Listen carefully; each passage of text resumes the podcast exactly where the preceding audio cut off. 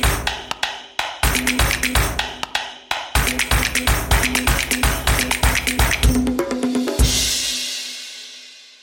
Hello and welcome to another episode of SEO Presso. My name is Björn Darko and today I'm speaking to the mighty Svetlana Stankovic and she's the director SEO at Global Savings Group. She used to be the digital strategy director at Amplexor and I, I had the very honor to work with her. She was working as an SEO team lead at Searchmetrics. She had different other roles, also was a long-term freelancing SEO consultant in Belgrade working for international clients. And I'm super, super happy that she's on the show. And today we are speaking about Google EA T. And SEO Presso is presented to you by Searchmetrics. On Searchmetrics offers a content and SEO platform which helps organizations to grow organically from Google traffic. If you'd like to know more about Searchmetrics, then please visit searchmetrics.com or visit our amazing blog, blog.searchmetrics.com. And don't forget to follow the SEO Presso podcast on Spotify, SoundCloud, Google Podcasts, Amazon Podcasts, everywhere where you can find great podcasts. We are talking about Google's relationship to websites and especially about uh, Google EAT. And I think EAT is actually known since 2014 already because it was also stated in Google quality rater guidelines. But I think since 2018 with the Google Medic update, it's officially also part of the Google update or Google algorithm. Can you explain to us what is Google EAT? Sorry EAT is quite interesting. You made a good intro. Basically, uh, EAT was not that known in the SEO industry. And then all of a sudden, with the Medic update, it became a buzzword. Everyone needs to care about their EAT. How do they achieve better EAT? A lot of SEOs read for the first time their quality rater guidelines two years ago and learned a lot about it what it stands for expertise, authority, and trustworthiness of a domain or content or author of the main content on the website. This is, let's say, the shortest what EAT stands for. How is Google interpreting it? How is Google evaluating expertise, authority, and trust of a given domain or content? Let us explain every single piece, so E, A, and T, but let's start with expertise. How's Google evaluating expertise of a given domain? So I want to go a step before and say that the main, and I would say the, the clear focus of Google is understanding the websites that in the same way or a very similar way that users do and how users search has changed a lot in the years. So we were searching for specific keywords, then we would be searching for questions and we will be getting Google answer boxes and feature snippets. And then we start evaluating domains or websites by their value, by the feedback they're getting outside. And we kind of build a picture. So I think active user in SERP nowadays knows much more than the one from five years ago who would be searching for one keyword, let's say buying red shoes. And we would be looking at who is the domain who is offering is this actually a quality content what is the price what are the rich results shown and i think concept of eat is nothing more or less than following how users perceive the website. When we talk about their components, we can talk about expertise, expertise of a domain and the writer. So the creator of a main content is something that can be shown to, especially in the medic update when we talk about medical and health topics. This is uh, expertise in the industry itself.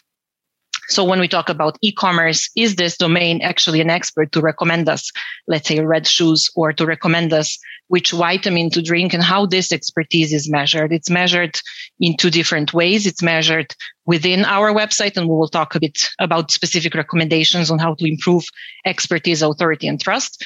But it can also be measured through digital PR and all of the signals that we are getting outside of the domain, looking at the main creator or looking at the brand that stands behind the domain or the, the website itself. Then we can talk about the authority. I think authority is very, very important component, especially to the websites that write articles and write expertise content are they actually authoritative in the industry? With Medic Update, we saw uh, plenty of domains getting heavily decreased in organic traffic and conversions because they tried to pretend that their expertise and authority in the field exists when it was just the content written by freelancers or by someone who is not an expert in the field. Text broker, content D, there are many, many platforms where you can buy content either from anonymous or from freelancers who would have their names and, and signups, but they wouldn't really have authority in the field that they're talking about. And then trust. Trust is the most interesting one for me because trust is something that users also feel on a personal level. Do we trust this domain and do we trust this content? And this is something that I would say got back all of the forum uh, blog comments and all of the like outside of the domain things that SEOs at the beginning of our careers which was like 10 15 years ago we used to to care about getting links on forums getting good comments on blog posts working on our social media profiles we know that google Google would most likely look into Trustpilot. They, they would be looking into Better Business Bureau. They will be looking into all of the elements that are assigned to you as a trust, not just through links, but also through mentions and engagements with your brand or with your persona or someone who is creating content. So trust kind of got back all of the offsite things that were flagged as very spammy, but in a very different organic way. So it's not just getting random links and getting recommendations, reviews, for example, on Google reviews. I saw that some of the people I searched for, for example, had a feature snippet that was directly extracting content from LinkedIn recommendations of a person. So if you put, for example, a recommendation on profile of a person, giving a LinkedIn recommendation. And if this person is known in the industry, it could happen that actually Google extracts this recommendation as a part of a feature snippet to explain who this person is. Wow. And all those elements, yeah, it, it is quite amazing. We saw a lot of those elements happening and popping out on SERP. And there is a clear understanding that Google is becoming really an expert in understanding all of the EAT metrics. This goes actually perfectly with like I, I, recorded another podcast with Olaf Kopp and he's like a master on entities and semantic SEO. And he also kind of elaborated on the point that he said that if you come as an authority as an uh, guest blogger and create and, and, publish something on a specific domain, it's more likely that you will rank for that specific topic because Google knows that you are an authority and an expert in writing about that topic. What he said, it's it's not really dependent on the domain, but more on the expertise of an author within the specific ontology. And this is very true. So if we have an expert, let's say in SEO and digital marketing, Bjorn Darko is an expert, and you write on a very very third party blog that is completely unknown, you give your interview. It is very likely that Google will rank this interview and this article page high if it's quality enough and if the content matches the user search intent. Yeah. And this is something I think that entities and the whole topic about semantic search and assessing also Google content in a various different ways that were not there before. And this is understanding through BERT algorithm, through Newsmith algorithm, whose also patents we as SEOs had the chance to read. We know that Google wants to understand the content as a whole, the correlation of long text in between, in between different URLs and different entities and to find the match. I think this basically shows how strong EAT of one person, of one brand, of one company can be, which means that we can start writing blog from scratch. If we're an experts in our field, or if, if there is a scientist who is creating great content and he has a completely no-name blog without any external link pointing to it, but he just has quality content, Google will definitely spot this content and rank it as I said in the beginning, like EAT was a known way for Google to evaluate websites, but through actually manual labor in the Google Quality Rater guidelines, where actually people are evaluating specific domains for EAT. Now, since 2018, we have that and as kind of baked into the algorithm, but it was called the Medic update. And it was called Medic update because it mostly impacted, you know, your money and your life websites like medicine websites or financial websites and so on and so forth. Why do you think are those industries more impacted than others? I think we see uh, nowadays when we look at Google today, and how they rank the quality of, of a domain and content, they are much better than even two years ago. They definitely have started with, with medical and health related topics. And we saw also an exponential growth in, in EAT related metrics and, and how websites were ranking uh, when COVID started. I think it's the most controversial topic because users have a full trust that Google will serve content that is quality enough to, to match their search intent and give them a result. And I think a lot of websites, we have an example of many different different websites in US, for example. Look at WebMD and Healthline and all the improvements. Healthline.com is one of the largest health related magazines in US. They now engage with a pool of experts in the scientific field they are reviewing and approving content that also professional writers are writing. Why? Because websites like uh, Healthline would heavily decrease with Medic update and then with all of the variations of core updates that happen later. Nowadays, they recovered fully, but they really cared to, to match the content and expectations, not just from Google, but also from users and to be very, very trustworthy. I think why they started with Medic and they expanded to everything related to your money or life. But nowadays we see that it goes even further and can be related to any website on the web because those topics are the most important topics where we expect users to convert, to spend their money, to learn about their health. Also with COVID, we saw COVID updates that were related to putting down the unrelevant sources.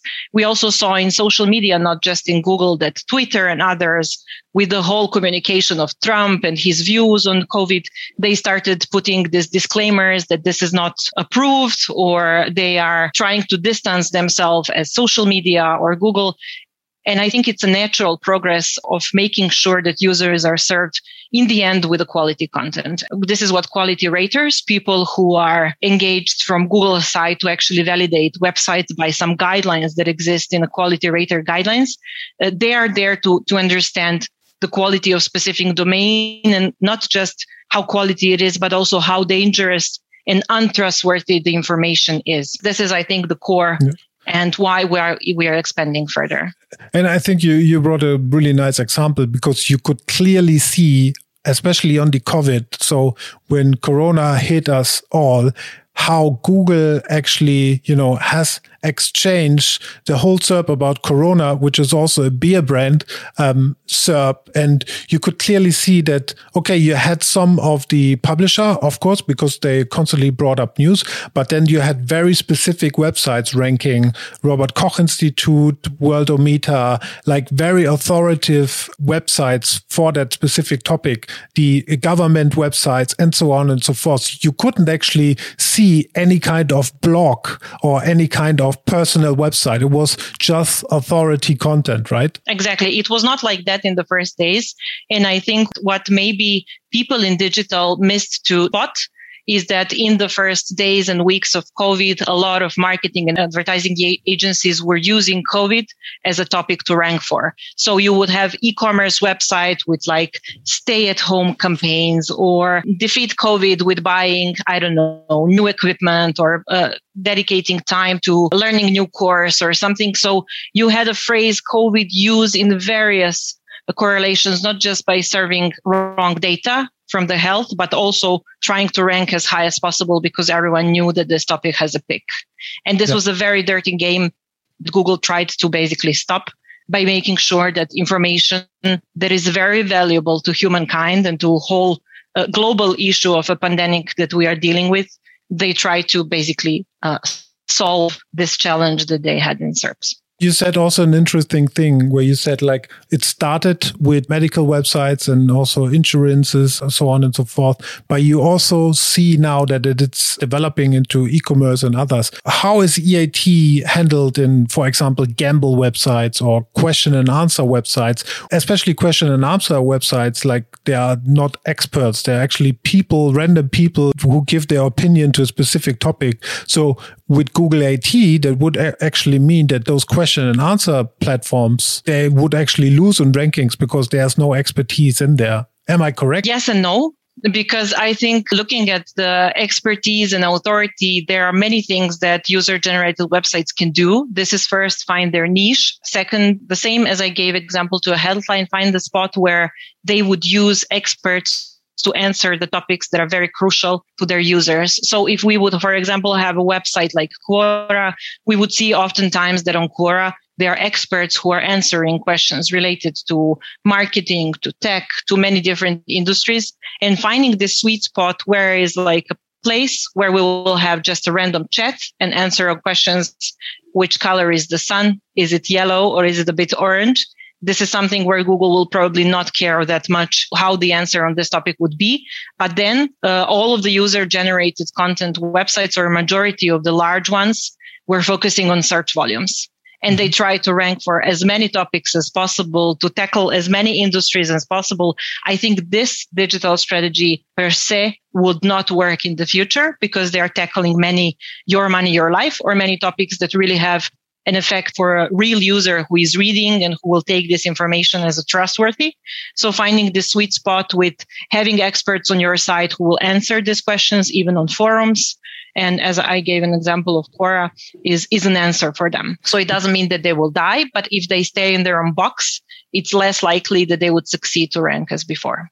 Would you say that publishing websites have a problem with EAT? I think publishing websites are websites that users are matching their search intent. Oftentimes they want to spend, you know, yeah, we do search for real and authoritative information and publishers will oftentimes interview and provide information from government, from health authorities and so on. But there are other times where publishing websites are also offering entertaining and spending some free time and simply following gossip and following some information that is not very relevant. I think it will depend from publisher to publisher how they will access topic. If they have anonymous writers without any authority in the field writing about your money, your life topics, it's less likely that they would succeed in ranking and getting users to this page. But if they find again a way to communicate and make sure that the information that they are publishing is relevant, is trustworthy, and there is a real authority behind it, especially with the your money, your life topic, there is no reason that they don't keep the same amount of traffic and performance as before. Let's jump a bit into the optimization tactics and like what you would give as a strategy direction for somebody who wants to make sure that they are EAT compliant. Let's take an e-commerce company, for example, like an online shop. You said it before, the search intent is, you know, sometimes it's different, right? So the search intent can be that people want to buy something, but then the search intent can also be that people just search for information, comparisons, product specific information. How would you advise an e-commerce company to be EAT compliant? I would first advise them to not take this topic as an SEO only topic, but to bring all relevant departments on board. When I say all relevant departments, I, in the first hand, mean about marketing and brand marketing in special, understanding the brand relevance and strength in the industry and how this can be promoted through better communication of their user value, better communication of their story of their brand through the pages like a homepage, through about us page, through the digital PR and all of the engagements that these brands will have. So this is on the first place, let's say marketing effort.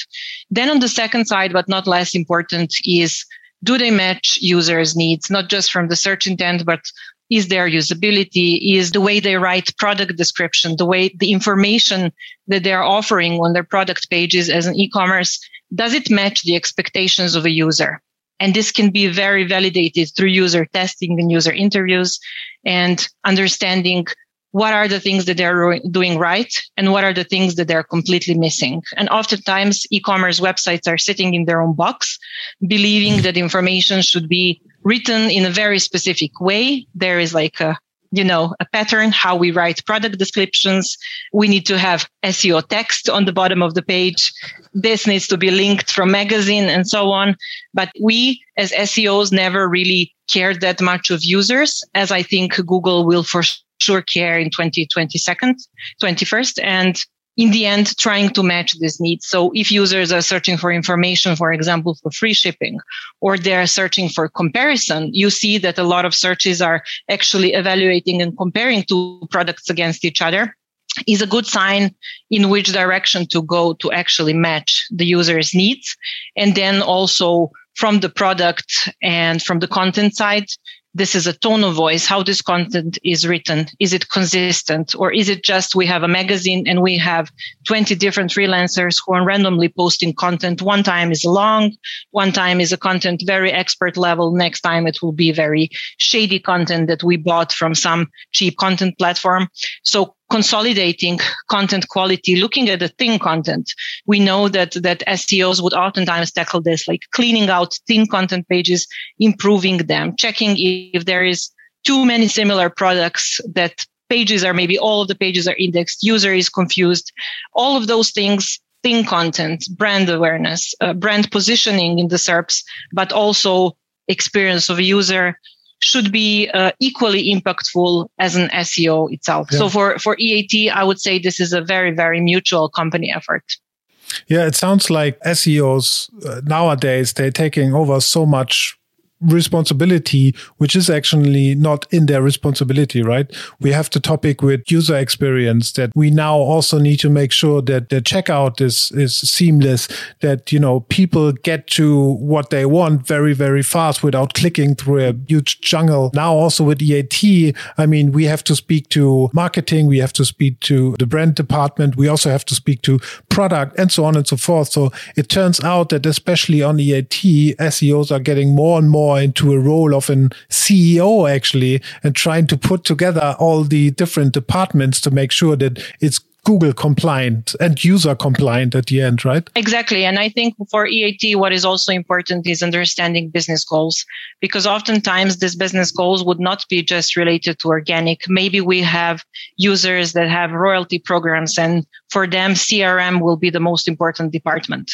Hmm. Or we will have someone who, who is focusing on offline, but actually using online and their own website just for B2B, then the messaging, the way we write content and the way we present expertise will be very different. And I think oftentimes we have case that goes other way around. We have e-commerce companies that start targeting B2C but in the core, they were B2B business before. I worked with many of those companies and you know, Bjorn, we also worked in Searchmetrics together. When they tackle B2C, they want to tackle it in the same way as they did it for businesses and yes. account based marketing and user targeted marketing and very different things from the way we write content, from the way we demonstrate our expertise and how we actually get this trust.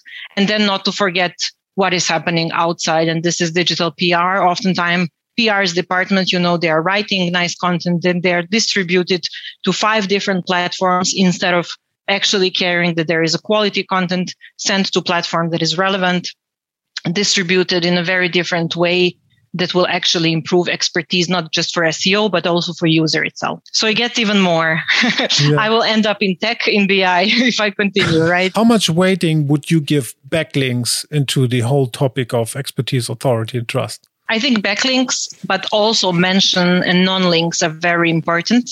I read uh, recently an article from Rand Fishkin. I don't know if you stumble upon it, where he's talking about the future of backlinks, that there will actually be no links, but Google will find other ways to measure the authority and trust that will send out from external sources. And it will measure it exactly through connections and through entities by evaluating your mentions and engagements.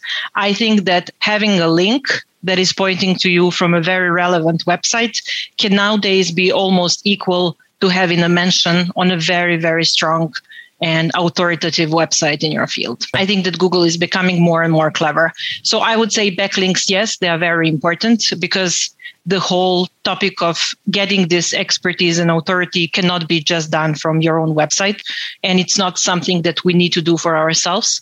We need to work on acquiring naturally quality links, but also mentions and engagements. This means that if you have a chance to cooperate with a similar brand from your field or to be engaged with expert talks or to be engaged with through the digital PR with the sources that are very, very relevant in your industry, it doesn't necessarily mean that you need to have some link or some anchor tag that is pointing to you it can equally be valid as a, as a mention. Last question I have for you is now we have expertise, we have authority, we have trustworthiness. You said that it goes into PR, it goes into brand awareness, it goes to an UX. We need to understand also the search intent in order for, to cater for it. We have seen with all those recent uh, Google updates that EAT was always a fixed part of an algorithm update. If you look into the next two to three or five years, even at Google, how do you think that this becomes more important or how do you think this would change in future?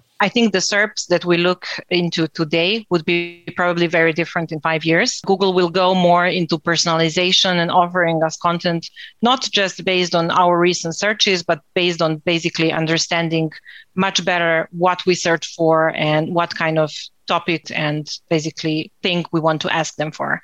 Uh, when we look into this, EAT would be relevant, but it will not be presented probably in the same way. I strongly disbelieve that we will have top 10 search results and feature snippets in five years because we see the increase of Google discovery. We see that Google is understanding how to show and present the brand values, the brand data. I think we will go into more narrowed search.